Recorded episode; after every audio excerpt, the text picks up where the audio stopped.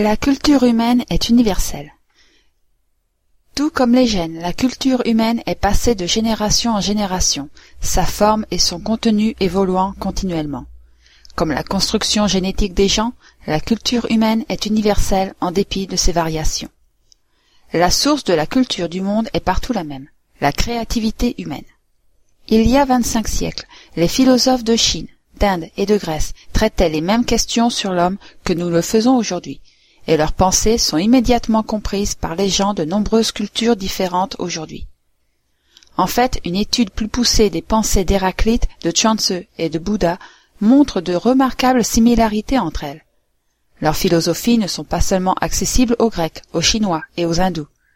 Ces penseurs ont eu une influence qui dépasse largement leur temps et leur pays. Les explications que les hommes ont cherchées pour résoudre les énigmes de l'existence humaine sont universelles. C'est précisément l'universalité de la pensée et des sensations humaines qui font de l'apprentissage des langues étrangères une aventure si naturelle et si gratifiante. Toutes les cultures sont en relation les unes avec les autres. Les civilisations antiques du Moyen-Orient ont donné naissance à une révolution littéraire qui a considérablement influencé le cours de l'histoire. L'alphabet sémitique, ancêtre de presque tous les alphabets, a indirectement rendu possible les écrits philosophiques grecs et indiens et les livres des grandes religions. Au fur et à mesure que les pensées se trouvaient écrites, il est devenu possible de les lire, de les méditer et de les commenter.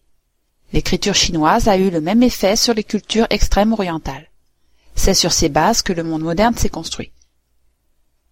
À une époque plus récente, le développement de la science européenne et la révolution industrielle ont été une conséquence de la technologie chinoise, des mathématiques indiennes et de l'influence culturelle arabe. Les religions créées au Moyen-Orient et en Inde dominent le monde, alors que la plus grande partie de la musique populaire du monde est influencée par les rythmes africains. Notre monde moderne est la résultante d'un processus continu de créativité et d'interaction culturelle qui a commencé avec les premiers humains.